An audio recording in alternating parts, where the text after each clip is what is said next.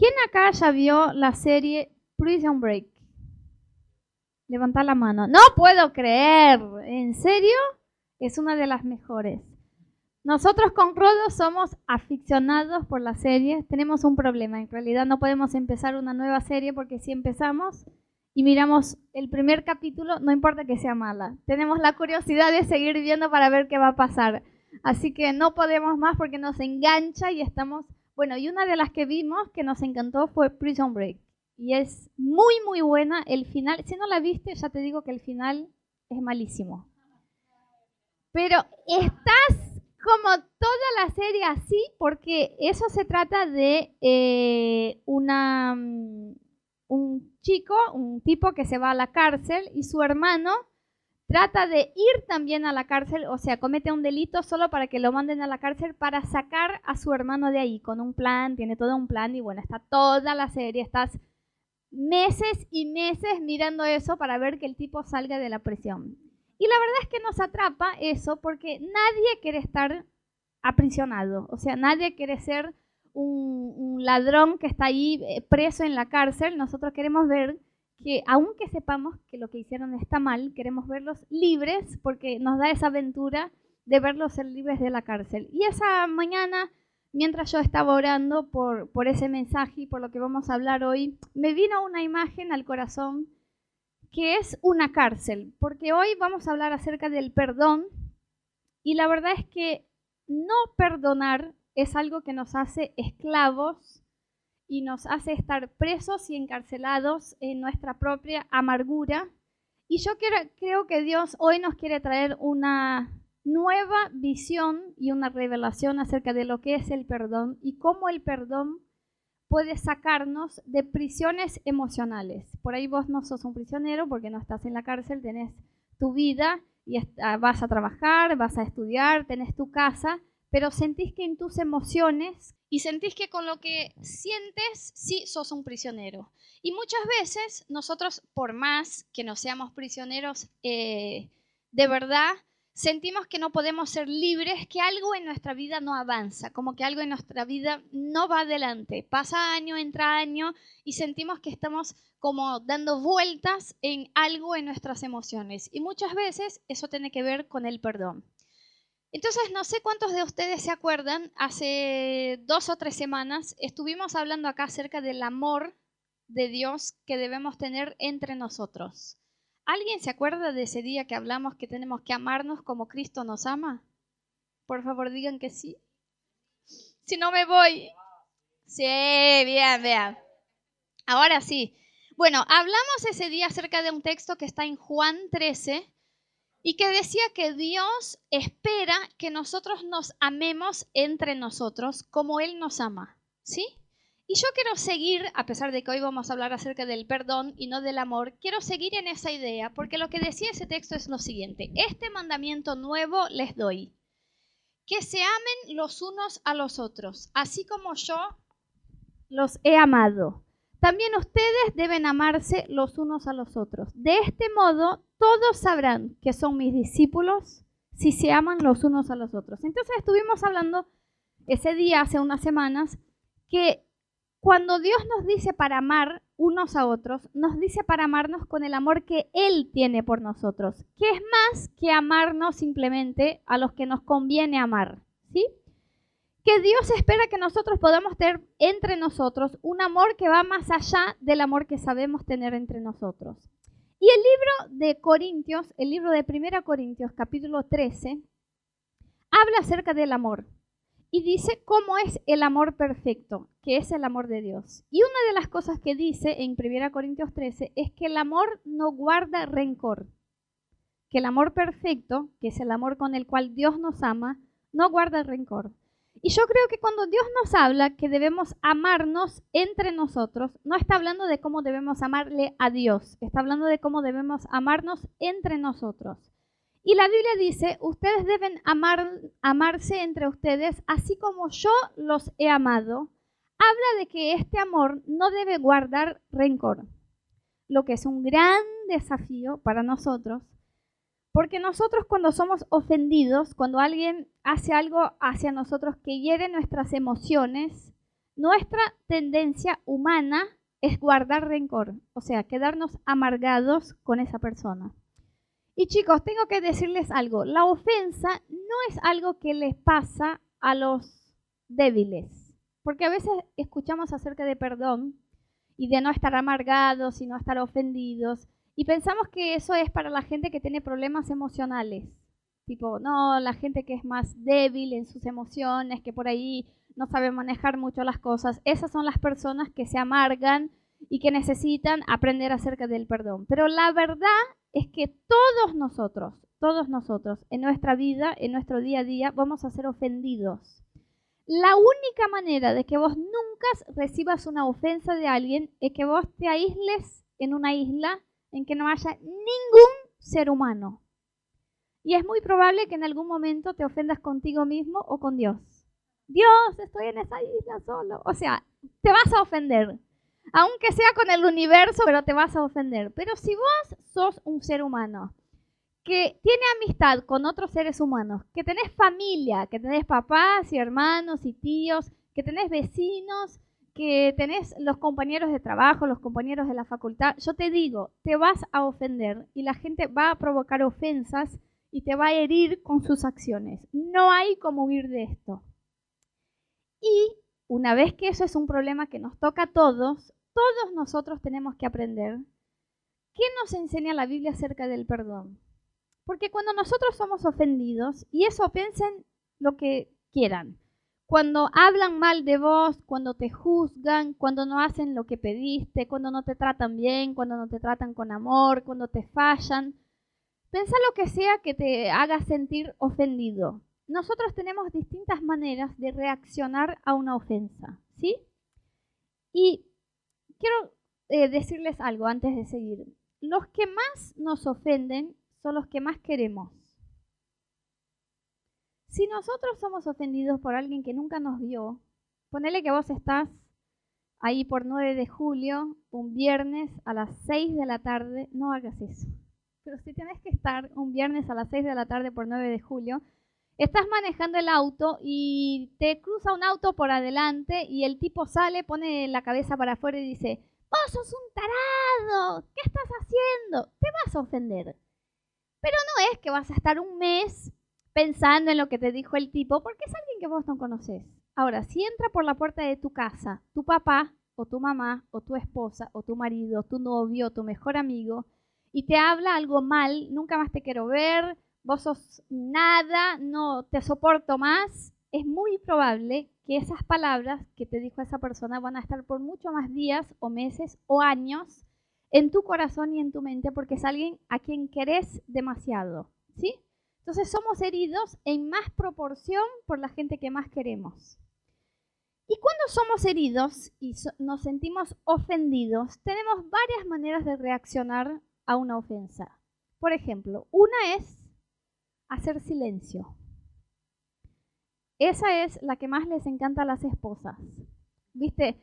Llega el marido, hizo algo mal, no le compró lo que quería, no sé, dejó la toalla mojada sobre la cama por la milésima vez, hizo todo mal y la esposa está enojada. Entonces, ¿qué hace? Silencio.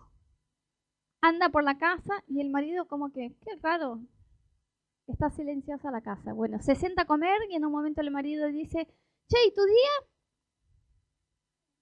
Pasa la sal, pasa la cosa. ¿No me vas a hablar? Esa es una de las maneras que reaccionamos a la ofensa. Hacemos silencio. Es como que para decir al otro, a ver si te das cuenta que estoy enojada y que hiciste. Pero ya les aviso a las esposas que los hombres no tienen, no tienen manera de descubrir qué hicieron pueden estar pensando todo el día, ¿viste? Y te empezás a enojar más porque dicen, fue ayer que llegué tarde. Y vos dices, no puede ser que no se dé cuenta. Fue que salí la semana pasada a jugar al fútbol y dicen cualquier cosa y lo que hicieron mal nunca te dicen. Entonces el silencio no sirve. Pero es una de las maneras que nosotros hacemos para mostrar a alguien que estamos ofendidos. Otra manera que muchas veces algunos reaccionan a una ofensa es cortar la relación. Entonces bloqueamos a esa persona en Instagram, en Facebook, Eh, no queremos más mirar mensajes, la bloqueamos en WhatsApp. Si tenemos que sacar la foto de perfil del WhatsApp solo para que esa persona no nos vea más, sacamos una foto de perfil, bloqueamos todo. Si tenemos que cruzar con esa persona en la facultad o en el trabajo o donde sea, pasamos por el otro lado, damos la vuelta. Si es alguien de nuestra familia, nos fijamos que cuando llegue esa persona a la casa nosotros vamos a salir, directamente cortamos la relación porque decimos, quiero que esa persona vea que estoy tan ofendido y tan enojado que no me quiero relacionar más con ella. Algunos reaccionan a una ofensa con violencia, que es el que tira platos, vasos, que rompe la puerta, que tira la computadora y lo que sea porque se enojó con la actitud que hizo el otro. Y podríamos seguir diciendo distintas maneras que tenemos nosotros de reaccionar a una ofensa, ¿sí? Pero la Biblia nos enseña ¿Qué debemos hacer cuando nos sentimos ofendidos? Y a eso vamos hoy. Vamos a tratar de aprender qué nos enseña la Biblia y cuáles son los pasos prácticos, porque todos sabemos que debemos perdonar, pero muchas veces no sabemos cómo perdonar. Y eso es lo que nos enseña la Biblia. Entonces quiero leerles una historia que es muy conocida. Está en el libro, si tienen Biblia y quieren abrir, está en el libro de Mateo, capítulo 18, del 21 al 35. Mateo 18, 21 al 35. Y esa historia cuenta lo siguiente, dice así, Pedro se acercó a Jesús y le preguntó, Señor, ¿cuántas veces tengo que perdonar a mi hermano que peca contra mí? ¿Hasta siete veces? No te digo que hasta siete veces, sino hasta setenta veces siete, le contestó Jesús.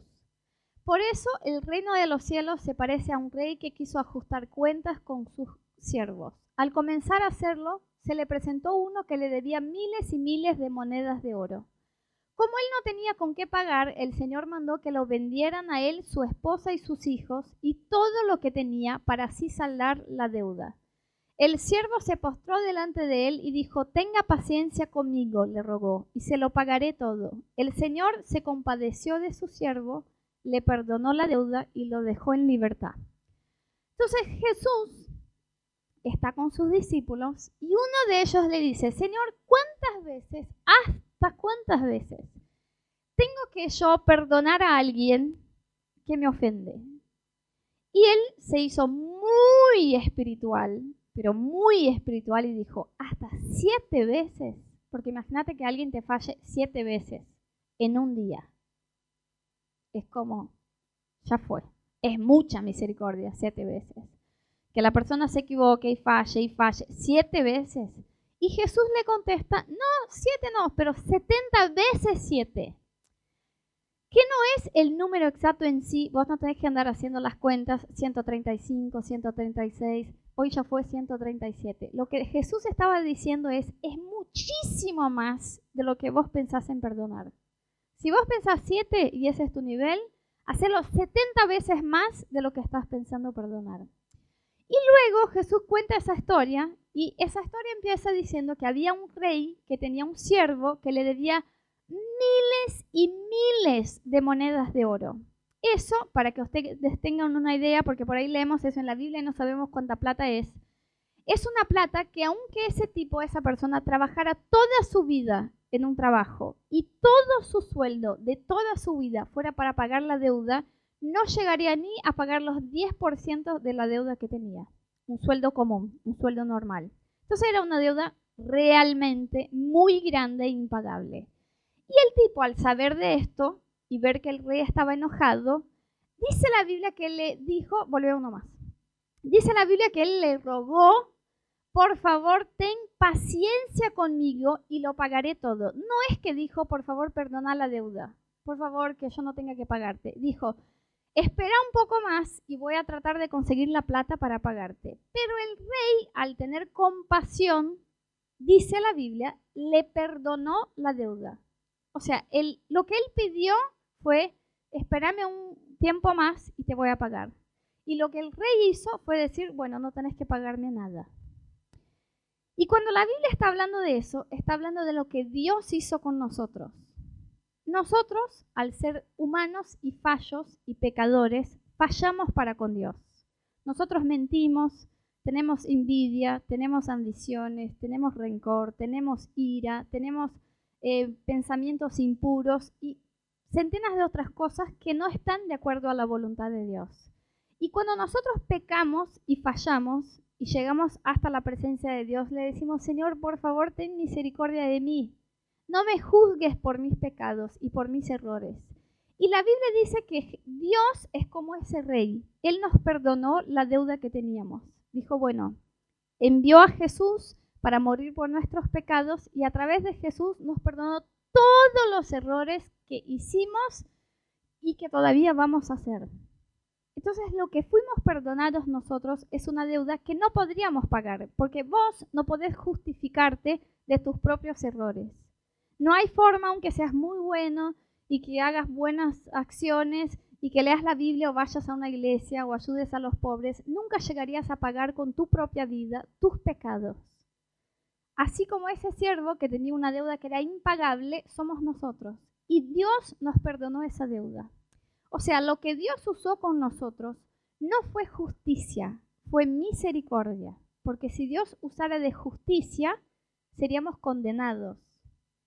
Ponele, si alguien eh, roba un banco y tiene cámaras que pueden probar y es la persona, y esa persona está delante de un juez, y el juez va a ser justo con lo que hizo esa persona.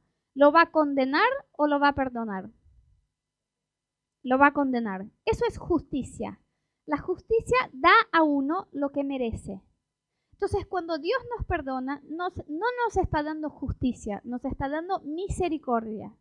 Y eso es lo que queremos.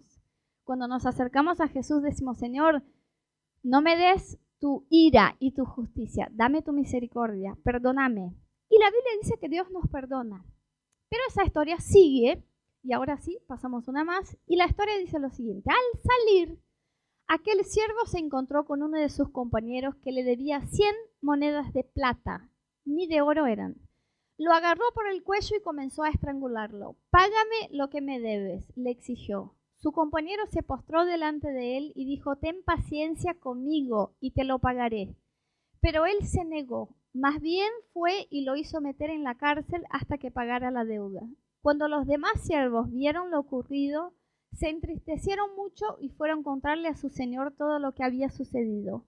Entonces el señor mandó llamar al siervo y dijo, siervo malvado, te perdoné toda aquella deuda porque me lo suplicaste. ¿No debías también tú haberte compadecido de tu compañero así como yo me compadecí de ti? Y enojado, su señor lo entregó a los carceleros para que lo torturaran hasta que pagara todo lo que debía. Entonces dice la Biblia que esa misma persona al quien se perdonó una deuda de miles de miles de monedas de oro, saliendo, saliendo, o sea, en ese mismo día, recién recibió el perdón, saliendo de ahí, encontró a alguien que le debía unas moneditas de plata. ¿Qué era, chicos? Ni 1% de lo que él debía al que recién le perdonó la deuda. Y la actitud que tuvo ese siervo fue agarrarle al tipo que le debía y decir, pagame todo. Y él hizo lo mismo, el otro siervo. Le dijo, ten misericordia de mí. Espera que yo te voy a pagar. Y la Biblia dice que el siervo dijo, no, anda a la cárcel porque no voy a tener misericordia de ti.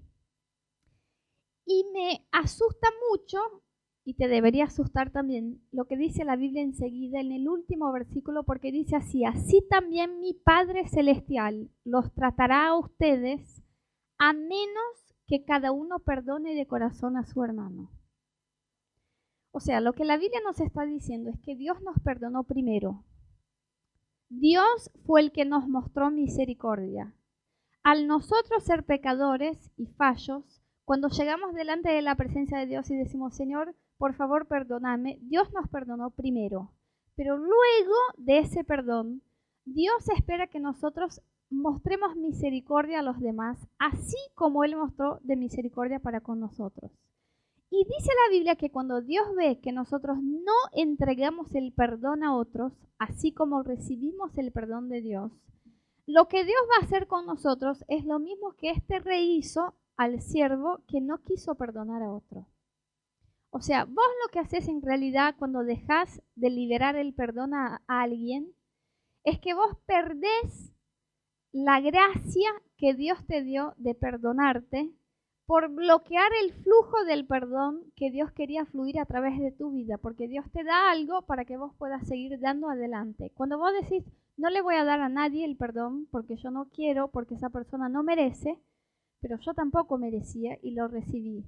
Lo que hago es que dejo de tener la gracia y la misericordia de Dios sobre mi vida porque yo dejé de demostrar gracia y perdón sobre la vida de otros. Así que cuando nosotros somos ofendidos, el hecho de que queremos guardar el rencor y decir a esa persona no voy a perdonar es algo que afecta muchísimo más nuestra vida que la vida de la persona que nos ofendió.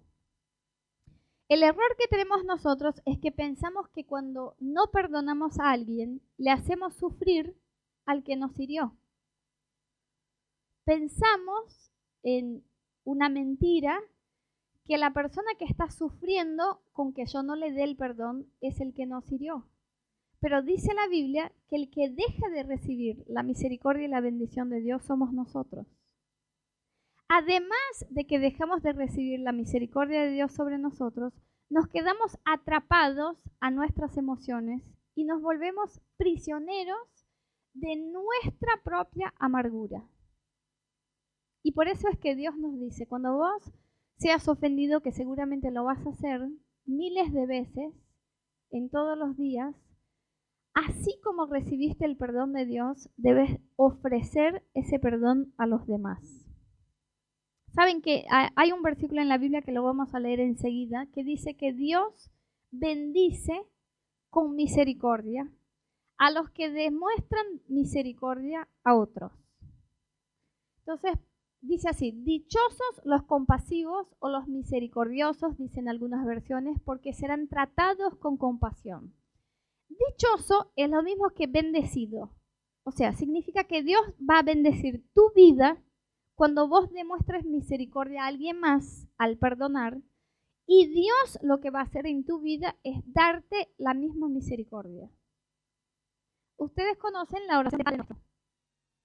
La oración del Padre Nuestro dice, Señor, perdóname mis ofensas, así, ¿quién sabe? Así como yo perdono a los que me ofenden. Creo que tenemos ahí. Perdonanos nuestras deudas como también nosotros hemos perdonado a nuestros deudores. ¿Vos deseas que Dios te dé el mismo perdón que vos le diste a tu exnovio, a tu tío? No ese tío a quien querés mucho, ese otro tío que te hizo mal.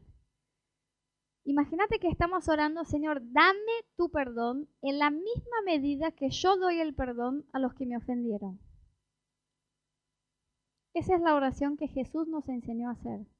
O sea, lo que nos está enseñando la Biblia, chicos, es que en la misma medida que perdonamos a otros, es como si dejáramos abierta la canilla para que el perdón de Dios siguiera fluyendo sobre nosotros. Dios es muy bueno y nos da primero el perdón antes de esperar que nosotros perdonemos a alguien.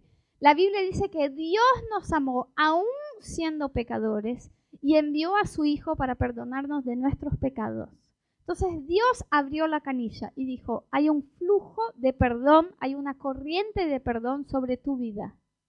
Ahora, vos tenés que mantener la canilla abierta y siempre que seas ofendido vas a ofrecer perdón, perdón, perdón, perdón. Las ofensas van a venir una tras otra y van a ser como que van a golpearte y enseguida vas a dar perdón, perdón, perdón. El momento que cerrás la canilla y decís a este, no, no, no, no, no, yo perdono a muchos, no soy una persona amargada.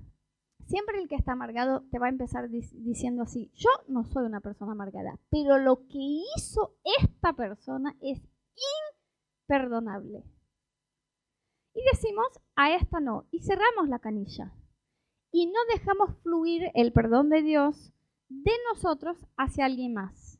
Y lo que nos está diciendo la Biblia es, bueno, se cerró la canilla para abajo, se cerró la canilla desde arriba para vos. Y la misma misericordia que vos querés que Dios te dé o el perdón, no hay. Porque vos estás diciendo, Señor, perdóname como yo perdono a otros. Y eso es muy serio. Si nosotros no entendemos eso, si seguimos pensando que estamos dañando al que no perdonamos, decimos, no lo perdono porque no merece, como si le estuviéramos provocando un sufrimiento a nosotros, a la persona que no recibió el perdón. Es tan desubicado ese pensamiento, es tan torpe que hay gente que está amargado con personas que ya se murieron y siguen amargados. Y cuando vos le hablas de tal persona que ya se murió, dice, no lo perdono. Pero no es que vos podés provocarle daño a alguien que se murió. O sea, chicos, si alguien se murió, ya se murió. Vos no podés hacerle sentir mal, sentir culpable.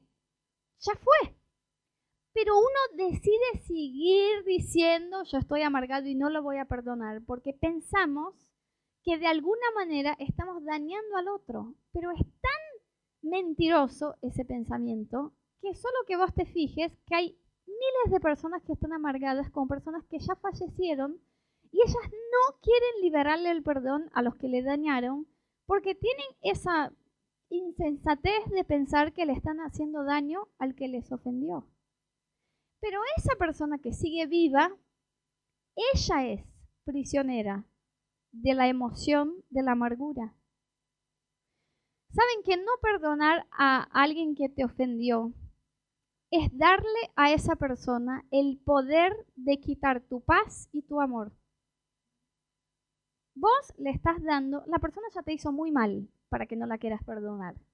Y además de todo el mal que te provocó esa persona, vos le das en la mano el poder de quitar tu paz. Porque todos los días te vas a despertar y vas a recordarte de lo que te hizo, de cómo te hizo. Viste que cuando uno está amargado con alguien, sabe describir la mm, situación que provocó la ira o el enojo como si fuera hoy. Puede ser que eso pasó hace 50 años, pero cuando la persona te cuenta, sabe decir qué vestía y qué temperatura hacía y qué, olor había en el ambiente y cuáles fueron las palabras que escuchó, porque es tan viva, el recuerdo es tan vivo en sus emociones que es como si lo hubiera vivido hace una hora. Entonces, el que sigue recordando y sufriendo con la ofensa es el que está ofendido, no es el ofensor. El ofensor ya fue, siguió su vida, ni se recuerda más de lo que hizo, pero el que se quedó ofendido, él le da a esa persona el poder de seguir quitando su paz todos los días. O sea, además del problema que hubo y del, de la ira de la herida que se provocó en el corazón de esa persona, ella sigue por opción, o sea, ella elige seguir diciendo, todos los días voy a dejar que esa persona saque mi paz, pero no la voy a perdonar. Y lo que nos dice la Biblia es, si vos fuiste perdonado de algo que era impagable, ¿cómo podés encontrar a alguien y no decir a esa persona, yo te perdono con el mismo perdón que recibí yo. ¿Se entiende? Eso es ser extremadamente egoísta y no entender el tamaño del perdón que Dios nos dio y no entender que la Biblia dice, Dios los va a tratar como el rey trató a sus siervos si ustedes no siguen dando a los demás el perdón que recibieron de Dios. Y muchas veces nosotros decimos, eh, pero Anita, mira, yo voy a perdonar a tal persona que me hizo muy mal el día que me pida perdón. O el día que reconozca por lo menos que falló, que lo que hizo estuvo mal. Que confiese por lo menos que me hizo daño. Ese día voy a perdonar a esa persona. ¿Saben qué es lo que estamos tratando de hacer? Estamos tratando de ser con esa persona justos o sea, decimos, si esa persona se arrodilla, confiesa que lo que hizo para mí estuvo mal y me pide perdón, es justo que yo la perdone. Pero el perdón no es acerca de justicia, es acerca de misericordia. Porque lo que queremos nosotros es que Dios sea misericordioso con nosotros y nosotros queremos ser justos con los demás. Decimos, no, a Nico es justo que yo le perdone porque después de que se mandó una macana, vino y me pidió perdón. Entonces, como que hizo fácil el camino para que yo lo perdone. Pero a Cami, que me hirió y nunca me pidió perdón o nunca reconoció, no es justo que yo le perdone. Entonces nosotros lo que estamos haciendo es pidiéndole a Dios misericordia, pero aplicando a los demás justicia. Es así, si fallamos nosotros y si pecamos y si la gente descubre un pecado que tenemos nosotros en nuestra vida, queremos que toda la iglesia nos perdone y no nos juzgue y no nos mire con rechazo, pero que nos demuestre amor. Pero si nosotros descubrimos el pecado de alguien, juzgamos y queremos que esa persona reciba acorde a lo que hizo. Entonces es misericordia para mí, justicia para los demás. Pero si esperamos dar el perdón cuando sea justo, ya no se trata de perdón, se trata de justicia.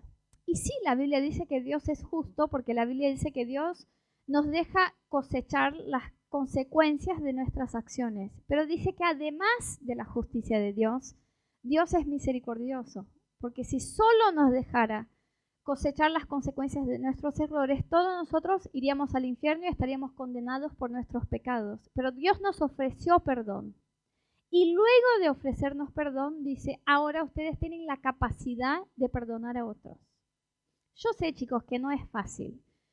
No es que alguien, no estamos hablando acá de cosas que uno, no sé, ese ejemplo que di más temprano de que el marido llega a la casa y la esposa le pidió para comprar facturas y se olvidó y la esposa está enojada. Pasa. Por ahí vas a estar 48 horas enojada y en silencio y después se te olvida. Pero estoy hablando de cosas profundas, de personas que hicieron quizás en tu pasado, en tu niñez, en tu familia, en tu trabajo, cosas que viviste que de verdad te hirieron y que vos no podés seguir adelante sin dejar para atrás lo que esa persona te hizo. Y lo que la Biblia nos está diciendo es que para esta persona tenés que ofrecer misericordia. Para esta persona que no te pide perdón, que no reconoce que falló, que no eh, viene a confesar sus errores, a esa persona le debes ofrecer el perdón. Sino el que se va a la sepultura a morir sin perdonar sos vos. Porque te digo, de todos los que fallen con vos, quizás un 5% venga a pedirte perdón. Cuando Jesús estaba en la cruz y Jesús estaba ahí colgado en la cruz, la gente lo estaba eh, hablando blasfemias, o sea, mentiras, diciendo que él era cualquier cosa, tirándole piedras, eh, escupiendo en él. Y dice la Biblia que ninguna de esas personas se dieron cuenta quién era Jesús, que de verdad él era el Hijo de Dios, y que él era Dios y que lo que estaba pasando era injusto, que lo estaban condenando a morir eh, como un, un ladrón, porque a su lado habían dos ladrones, siendo que Jesús no había hecho nada malo. Esas personas no habían reconocido lo que habían hecho. En ningún momento le pidieron perdón o dijeron, ay, perdónanos porque ahora vemos que te crucificamos, pero sos el Hijo de Dios. No, estaban se burlando de Jesús y dice la Biblia que antes que Jesús diera su último respiro, dijo, Señor, perdónaos porque no saben lo que hacen. O sea, Jesús ofreció el perdón a sus ofensores sin que ellos se dieran cuenta de que lo que estaban haciendo estaba mal. Pero nosotros queremos aplicar el perdón a los que reconocen sus fallas. ¿Cuántas veces decimos, el día que esa persona venga y me diga que lo que hizo estuvo mal, igual le voy a hacer sufrir unos días, le voy a decir que no le perdono, pero si hace eso, por ahí yo voy a abrir mi corazón para perdonarlo. Y lo que pasa es que seguimos siendo prisioneros de nuestras emociones y de lo que nos hizo esa persona. Y saben, hoy quiero compartir con ustedes algunos síntomas de que estamos amargados. Porque por ahí escuchamos eso y decimos, yo dije por mucho tiempo, yo ya perdoné. Viste, cuando te recordás de cosas que te hicieron y empezás a escuchar acerca del perdón, decís, no, la verdad que te digo, Anita, yo no siento nada, nada sobre lo que me pasó y esa persona. Ya perdoné. Y digo, ah, vos volviste a hablar con esa persona. No, no se dio. No, no se dio, no. Vos la cortaste de tu vida. Vos cuando la ves, ¿podés charlar con ella o seguís viendo lo que te hizo? Esa relación volvió, se reconectó. ¿Vos le dijiste que le perdonaste? Entonces, ese, no nos engañemos a nosotros mismos. Ese pensamiento, no, yo ya perdoné, muchas veces es una mentira. Entonces quiero ayudarlos eh, porque muchas veces es difícil reconocer que estamos amargados o que guardamos rencor de algo. Algunos síntomas de que estamos todavía atados a una emoción y que nos falta liberar y entregar el perdón. ¿sí? uno de los síntomas es que la persona que está amargada vive en su pasado. O sea, esa persona nunca logra seguir adelante o avanzar hacia su futuro porque quiere, siempre está esperando que ese pasado que la hirió se resuelva. Y lo que va a resolver ese pasado es liberar el perdón.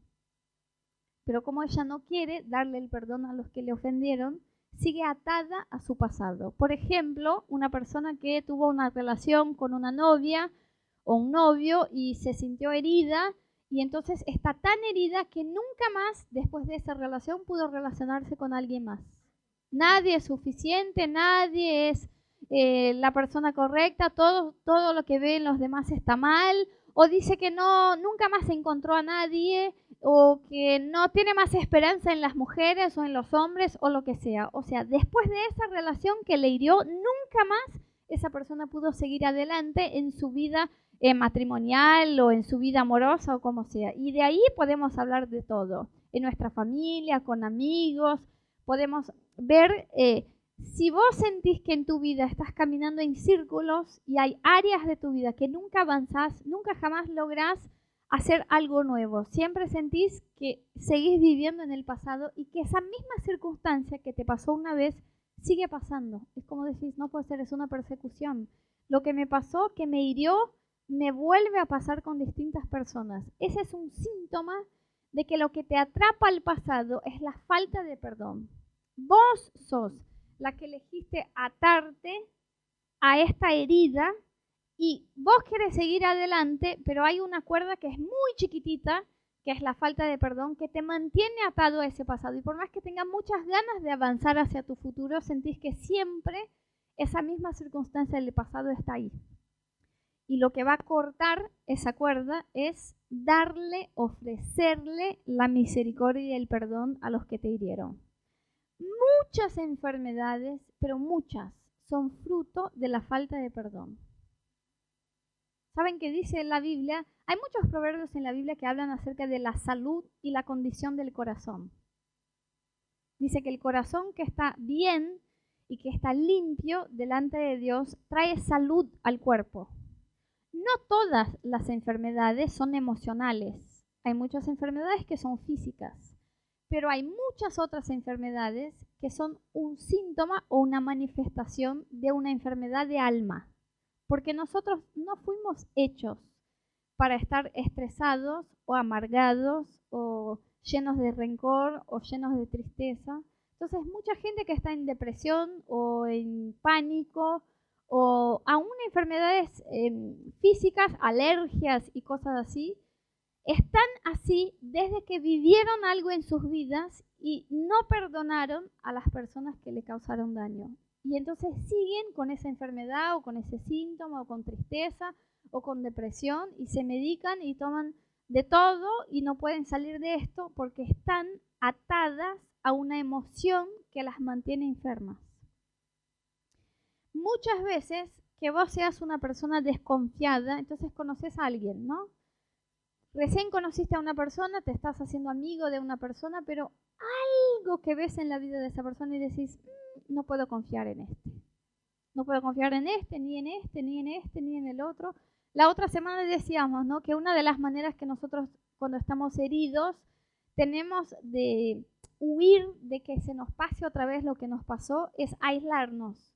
Entonces, por más que decimos hola, hola, ¿cómo están? a la gente, nunca llegamos a tener una relación profunda con nadie porque tenemos miedo de que se nos pase otra vez lo que nos pasó, que fue muy feo. Y entonces muchas veces que vos seas tan desconfiado de todos y que no logres hacer nuevas amistades es un síntoma de falta de perdón. Hay gente que vive, no sé, hace cinco años en el mismo edificio, hace cinco años en el mismo trabajo, está hace cinco años en la misma iglesia, va hace cinco años al mismo gimnasio y no fue capaz de hacer una amistad. Ni en el trabajo, ni en el edificio, ni en la iglesia, ni nada. O sea, la persona tiene conocidos, tiene 1535 amigos en Facebook, pero amigos, amigos, personas a quienes ella pueda abrir su corazón y contar sus debilidades y sus logros, no tiene ninguno. Y muchas veces esa dificultad de relacionarse con alguien más es un síntoma de que estamos amargados y que no queremos liberarle el perdón a los que nos hirieron. Otro síntoma de la falta de perdón es el enojo, la ira. No sé cuántos de ustedes ya, las mujeres tienen una muestra de lo que es el enojo todos los meses, en los días previos a su periodo, pero eso se nos pasa.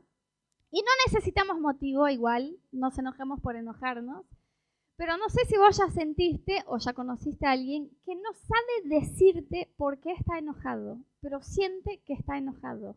Y está tan enojado que llega a enojarse consigo mismo y se enoja con el hecho de que se enoje con todo.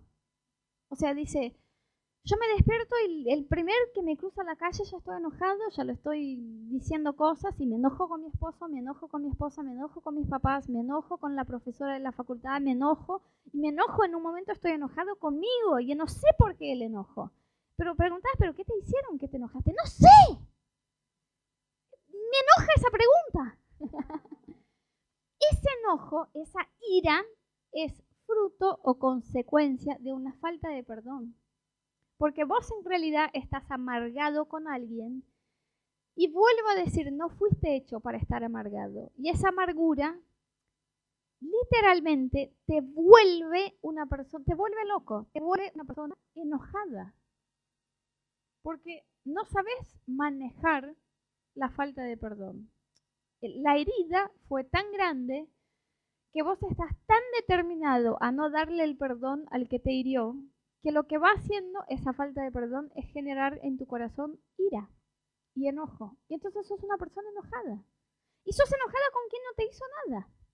Estás enojado con tus hijos, estás enojado con tus amigos, estás enojado con tus papás y muchas veces decís, ¿por qué soy una persona tan enojada? ¿Cuándo empezó eso? Y eso empezó muchas veces cuando vos decidiste, no voy a perdonar a tal persona que me hirió.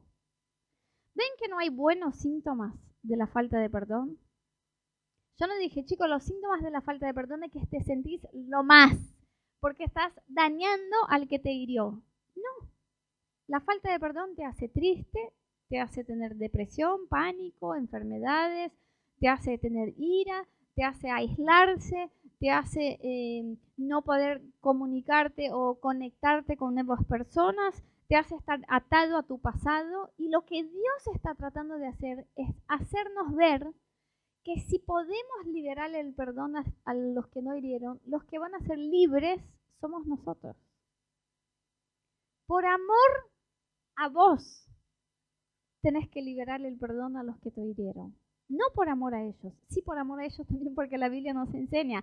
Amen a los demás como Cristo los amó y eso significa no guardar rencor. Pero digo, el que estás amando primero al decir a alguien yo te perdono es a ti mismo vos te estás dañando al no perdonar a alguien que te hirió.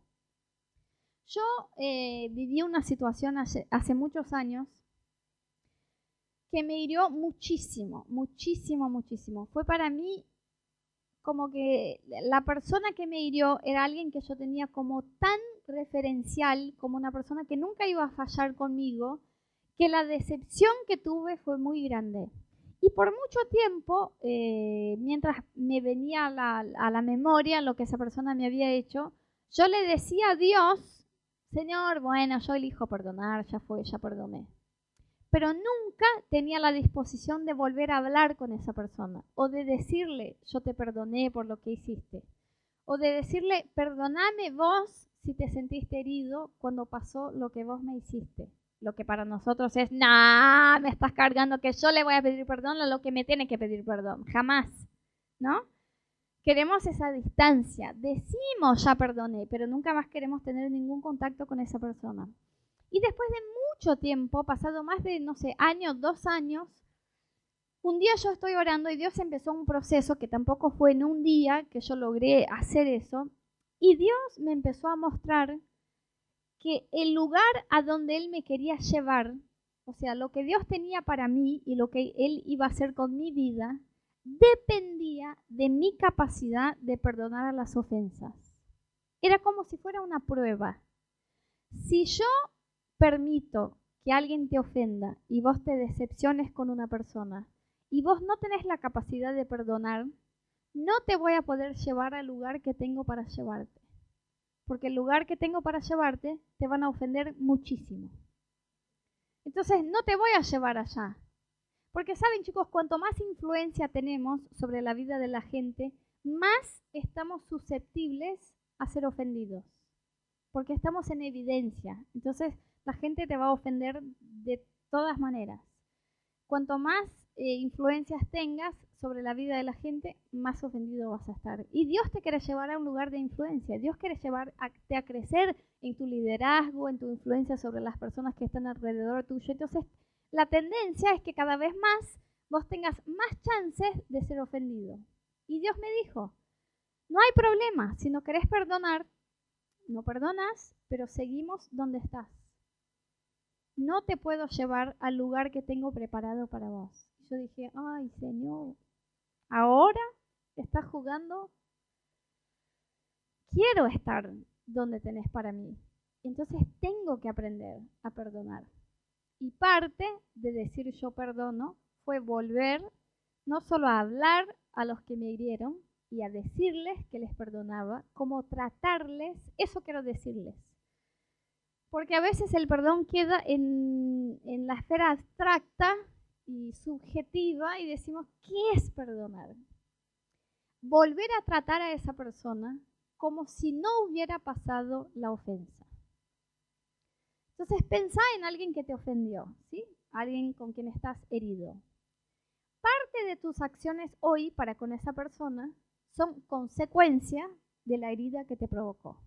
Entonces, no sé, vamos a decir un ejemplo que nadie acá se va a sentir juzgado tu ex marido te hirió muchísimo, te traicionó, te sacó plata, te hizo daño físico, emocional, mental, natural, todo. Y vos estás extremadamente amargado con ese ex marido. Entonces tenés actitudes hacia él que es para dañarlo.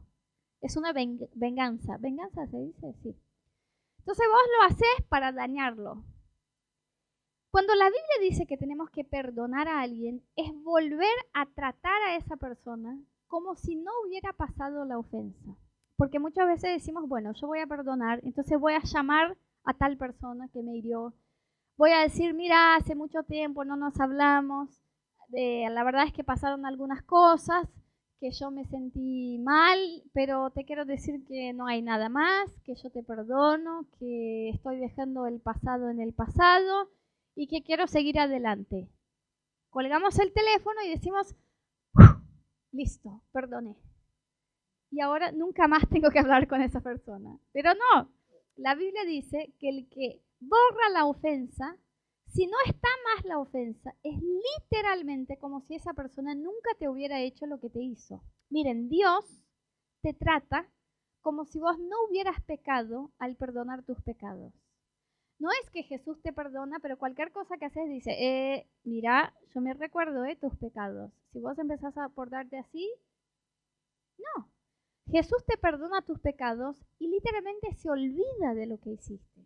Entonces, perdonar la ofensa de alguien es más que volver a conectarte con esa persona, es que tus acciones hacia esa persona, tus palabras, tus actitudes, eh, lo que pienses acerca de ella, sea como si esa persona nunca te hubiera herido. Y eso es lo que nos cuesta. Porque ahí es donde decimos no es justo. Pero no es justo que yo trate bien a alguien que me hizo mal. Pero tampoco es justo que Jesús te lleve al cielo cuando mereces el infierno. Tampoco es justo que Dios te perdone tus errores, siendo que vos nunca te acercaste a Él para decir, Señor, perdóname. Pero la Biblia dice que antes de la fundación del mundo, Dios ya había elegido amarte, hacerte y perdonarte. Entonces, si Dios no fue justo con nosotros al ser misericordioso y nos demostró más que justicia, nos demostró misericordia, tenemos la capacidad nosotros de demostrar esa misma misericordia hacia los demás. Yo te quiero decir, no sigas atrapado en la mentira de que no podés perdonar. El perdón es una elección. Vos elegís que vas a perdonar cuando entendés que Dios te dio un perdón que te hace posible perdonar. Y cuando te parezca imposible decir yo estoy tratando de y no puedo, recordate de la canilla. Recordate que Dios ya abrió la corriente de perdón sobre tu vida y está fluyendo sobre tu vida, está sobre tu corazón. Es nada más que vos sigas permitiendo que ese perdón fluya hacia los demás. Y chicos, eso se puede aplicar a docenas de, relaciones, relaciones familiares, relaciones de trabajo, relaciones de amistad, relaciones que se quedaron en el pasado. Por ahí vos decís, Anita, me estoy recordando de alguien con quien no hablo hace 20 años. No importa. No sigas más atado a tu pasado, atado a la emoción de no perdonar por la mentira de que vas a seguir haciendo daño a ese que te ofendió. Saben que lamentablemente el mundo espiritual existe, es real, no es un chiste de que existan cosas y espíritus buenos y espíritus malos. Y lamentablemente el diablo lo que quiere hacer es mantenernos atrapados a nuestras emociones, haciéndonos pensar que lo que estamos haciendo es bueno para nosotros. Dice, vos sos el capo al no perdonar al otro porque el otro no merece tu perdón. Y nos hace sentir o pensar que lo que estamos haciendo es lo más, mientras que lo que está haciendo Él es mantenernos atados a un lugar donde no podemos avanzar hacia lo que Dios tiene para nosotros. Y lo que Dios quiere hacer es darnos hoy una tijera y decir, corta, corta el vínculo con el pasado, corta la emoción con el pasado y volvé a ver a esa persona y a tratarle a esa persona como si nunca te hubiera hecho daño. Eso fue lo que Jesús hizo hacia nosotros. Les voy a contar una historia y así cerramos. Una historia que escuché esa semana de un pastor. Dijo que una vez fue a Ruanda, en África, es un país de África, y que conoció a una mujer que era esposa de un pastor ellos estaban en una iglesia hacía muchos años, pero allá el evangelio es prohibido. Entonces la gente cuando se reúne, cuando se junta para orar o leer la Biblia o estar en una iglesia como nosotros, lo tiene que hacer a las escondidas. Y una vez vino un grupo de esos que perseguían, ¿está bien? Perseguían a los cristianos. Entraron en la iglesia donde estaba esa mujer y su marido que era pastor y lo primero que hicieron cuando entraron a la iglesia fue decir, ¿quién es el pastor? Muéstrenos quién es el pastor porque el que matamos primero es el pastor. Y ella obviamente no quería que el marido dijera quién es y el marido, el pastor, se levantó y dijo, yo soy el pastor. Y vinieron esos tipos y le cortaron la garganta del pastor enfrente de toda la iglesia. Esa es una historia real, ¿sí? el pastor se murió ahí, después se murieron 55 personas de esa iglesia en esa misma noche, esos tipos se fueron, ella se quedó casi, casi muerta porque la golpearon mucho, tanto que ella fue encontrada cuando eh, vino el, bombero a recoger el lugar y buscar la gente que estaba muerta, y la encontraron a ella, que todavía no estaba muerta, pero estaba semi muerta. Bueno, esa mujer fue llevada al hospital, la trataron, después de unos meses se recuperó, se enteró que el marido ya estaba muerto, mitad de la iglesia estaba muerta, que eso era lo que había pasado, que es una tragedia. Y ella, esa mujer cuenta esa historia y ella dice, y en un momento yo me di cuenta que yo tenía dos caminos por seguir.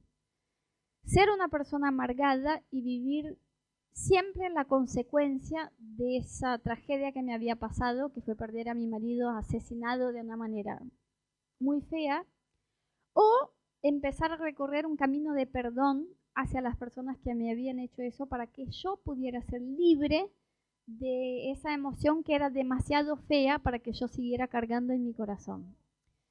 Y dice, y para mí eh, Dios me llevó a un proceso en oración en que Dios me dijo, yo te, te doy, ya te di la capacidad de perdonar, es que vos elijas hacerlo.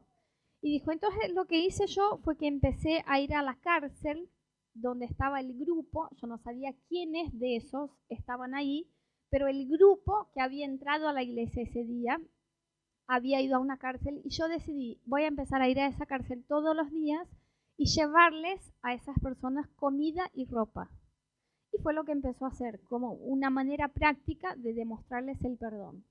Y fue un par de días a la cárcel, llevaba comida, llevaba ropa y entonces empezó a juntarse con e-, esos chicos, eran todos hombres, y compartirles del Evangelio. Entonces llevaba comida y ropa, pero se quedaba 15 minutos, abría la Biblia y les compartía algo de la palabra de Dios. Y hizo eso por un par de días y en un momento se acerca uno de esos que están en el grupo, se acerca hacia ella y dice, ya hace días que vos venís acá y nos traes comida, ropa y nos compartís de la palabra de Dios, de la Biblia. Y estoy tan avergonzado que no puedo verte venir un día más sin decirte que yo soy la persona que mató a tu marido. Yo soy la persona que mató al pastor ese día en la iglesia. Y yo te pido que me perdones, porque no logro eh, ver tus acciones de amor y de perdón y no rendirme a eso, así que yo te pido que me muestres cómo conocer a Jesús, que me muestres cómo ser bautizado, que me muestres cómo cambiar de vida, porque nunca en mi vida yo vi a alguien que pudiera demostrar un amor después de lo que hicimos nosotros hacia vos. Esa mujer eh, empezó a, bueno, la abrazó, le dijo que le perdonaba, empezó a enseñar a ese hombre acerca de la Biblia, él se convirtió, fue bautizado en la cárcel, ella estuvo en el bautismo de ese tipo, empezó a conocer a Jesús, empezó a conocer de la Biblia, se pasó más de un año que ella seguía visitando la cárcel y tenía una relación con ese chico para, para disipularlo en la fe. Y fue tan grande el cambio en la vida de ese chico que le mm, dieron el perdón de la sentencia por buen comportamiento. Entonces dijeron, ahora ya no tenés más que estar en la cárcel, te puedes ir, sos un tipo libre y puedes ir a vivir tu vida. Y cuando ese tipo sale de la cárcel, como si ya no bastara, yo estoy ahí escuchando la historia, que esa semana la escuché por internet y ya estoy como, uff, lo que hizo esa mujer.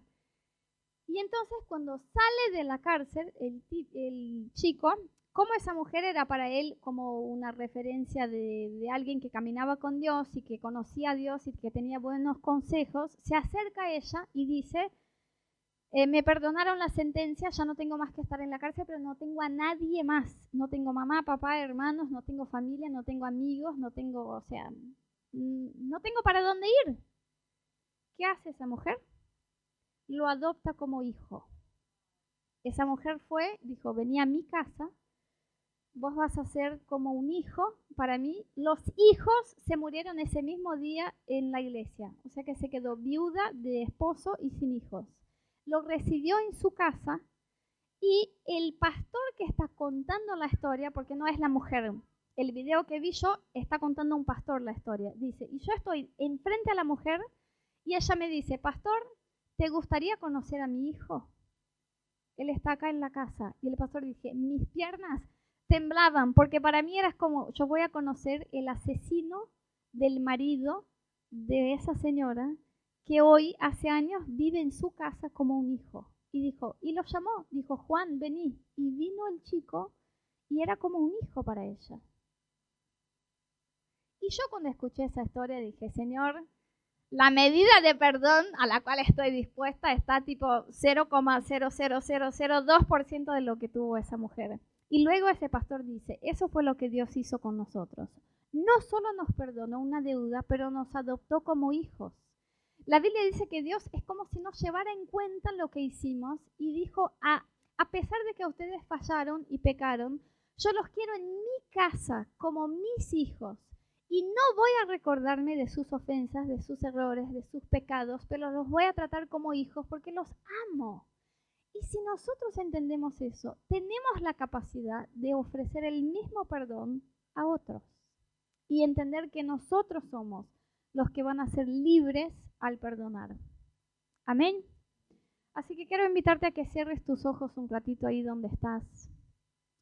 Quiero que tomes unos minutos para poner solamente vos y Dios, solo tu vida y Dios. Yo sé que tenés personas a tu lado, que por ahí tenés alguien que conoces a tu lado, pero que ahora no te enfoques en las personas que están acá, en lo que va a pasar en ese lugar, que solamente pongas delante de Dios tu corazón esa noche, porque yo creo que hoy acá hay personas que necesitan ser libres, libres de la falta de perdón, libres de la amargura, Hoy es el día para que puedas cortar esta cuerda que te mantiene atado a esta falta de perdón. Acordate que el perdón es misericordia, no es justicia. Por ahí ahora vos estás pensando, Señor, pero no es justo que yo le perdone a esa persona. Ella todavía sigue en el mismo error. Ella todavía sigue haciéndome daño. ¿Cómo puedo perdonarla? Pero acordate, el perdón es misericordia.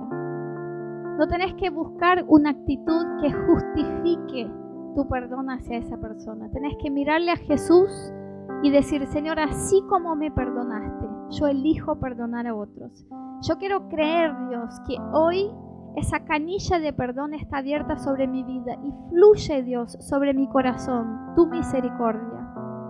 Y lo único que voy a hacer es dejar fluir esa misma misericordia sobre los demás. Así que si tenés nombres en tu corazón, por ahí es uno, una persona que te viene a la memoria y decís, necesito ser libre hoy. Por ahí son varios. Por ahí son algunos de años atrás y otros recién de los últimos meses. No importa. Deja que esa noche el Espíritu Santo cambie tu corazón. Deja que el Espíritu Santo te enseñe y te muestre que el que está sufriendo sos vos. Tu corazón está enfermo.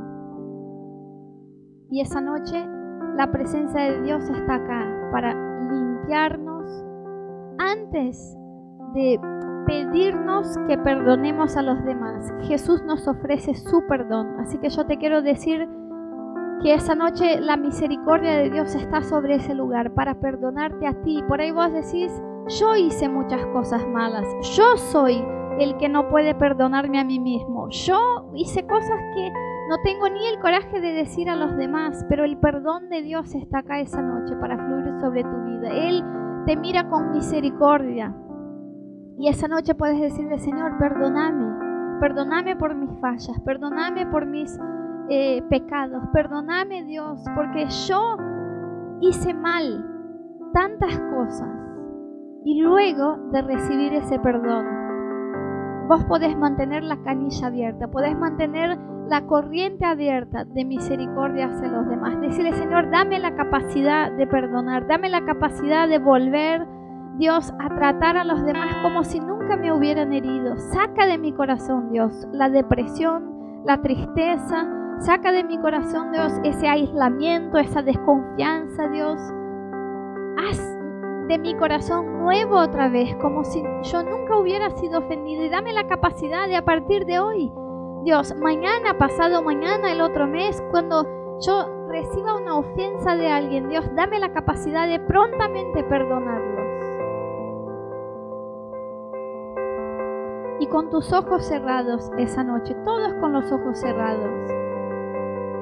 Delante de Dios, si vos sos una de las personas que decís, yo hoy necesito ser libre de la falta de perdón, necesito ser libre de la amargura, ese es el día que quiero poner un punto final a esa emoción que me viene dañando el corazón y necesito decirle a, a Dios, delante de Dios, que perdono a alguien, a tal persona. Te voy a pedir que levantes una de tus manos no para que yo vea, para que otros vean, todos están de ojos cerrados, pero para que puedas tener una actitud práctica delante de Dios hoy de decir, Señor, yo decido perdonar hoy.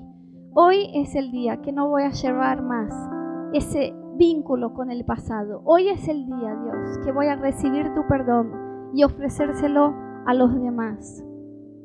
Señor, vos ves cada mano levantada, Señor, esa noche. Vos ves nuestro corazón. Sabes, Dios, nuestra necesidad y nuestra desesperación, Dios, por tu presencia y por tu perdón sobre nosotros. Yo te pido, Dios, que tu Espíritu hoy pueda venir sobre nosotros, Dios, y darnos la capacidad de hacer todas las cosas nuevas. Por nosotros no podemos, Dios. Por nosotros buscamos, Dios, ofrecerles justicia a los demás, pero necesitamos caminar en un camino de perdón, Dios. Necesitamos abrir nuestro corazón para ser libres, Dios, de la herida que nos provocó la ofensa. Y por eso esa noche te pedimos, Dios, danos tu perdón y danos la capacidad de ofrecer ese perdón a otros. Decile a Dios en tu corazón, Señor, yo decido perdonar. Yo decido perdonar a tal persona. Yo decido, Dios, que a partir de hoy, que este día, yo voy a tomar una decisión de cambio en mi corazón, porque no quiero seguir atado a mi pasado, atado a, la amargura, atado a la ira, atado a la tristeza. Y yo te quiero decir, antes de que ofrezcas tu perdón a otros, Jesús está acá para perdonarte.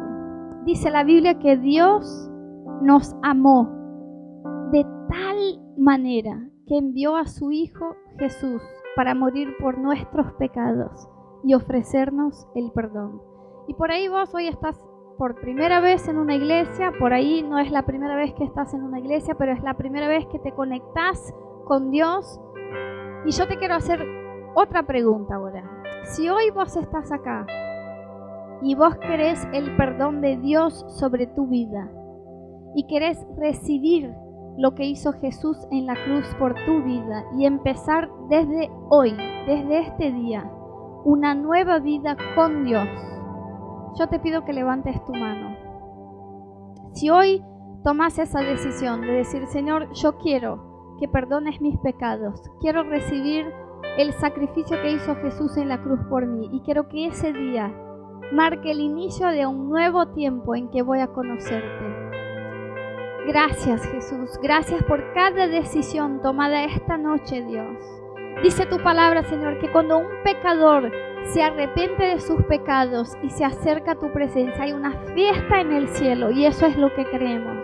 Creemos que ahora mismo, mientras estamos acá, Dios, en el cielo hay una fiesta porque hemos decidido dejar atrás nuestro pasado y seguir conociendo el futuro que vos tenés para nosotros, Dios. Te damos gracias por tu presencia en ese lugar. Te damos gracias por las decisiones que fueron tomadas hoy en este lugar, Dios. Ayúdanos a mantenernos, Dios, en esa decisión y ayúdanos a mantenernos eh, firmes, Dios, en conocerte y conocer tu futuro para nosotros. En el nombre de Jesús. Amén y amén.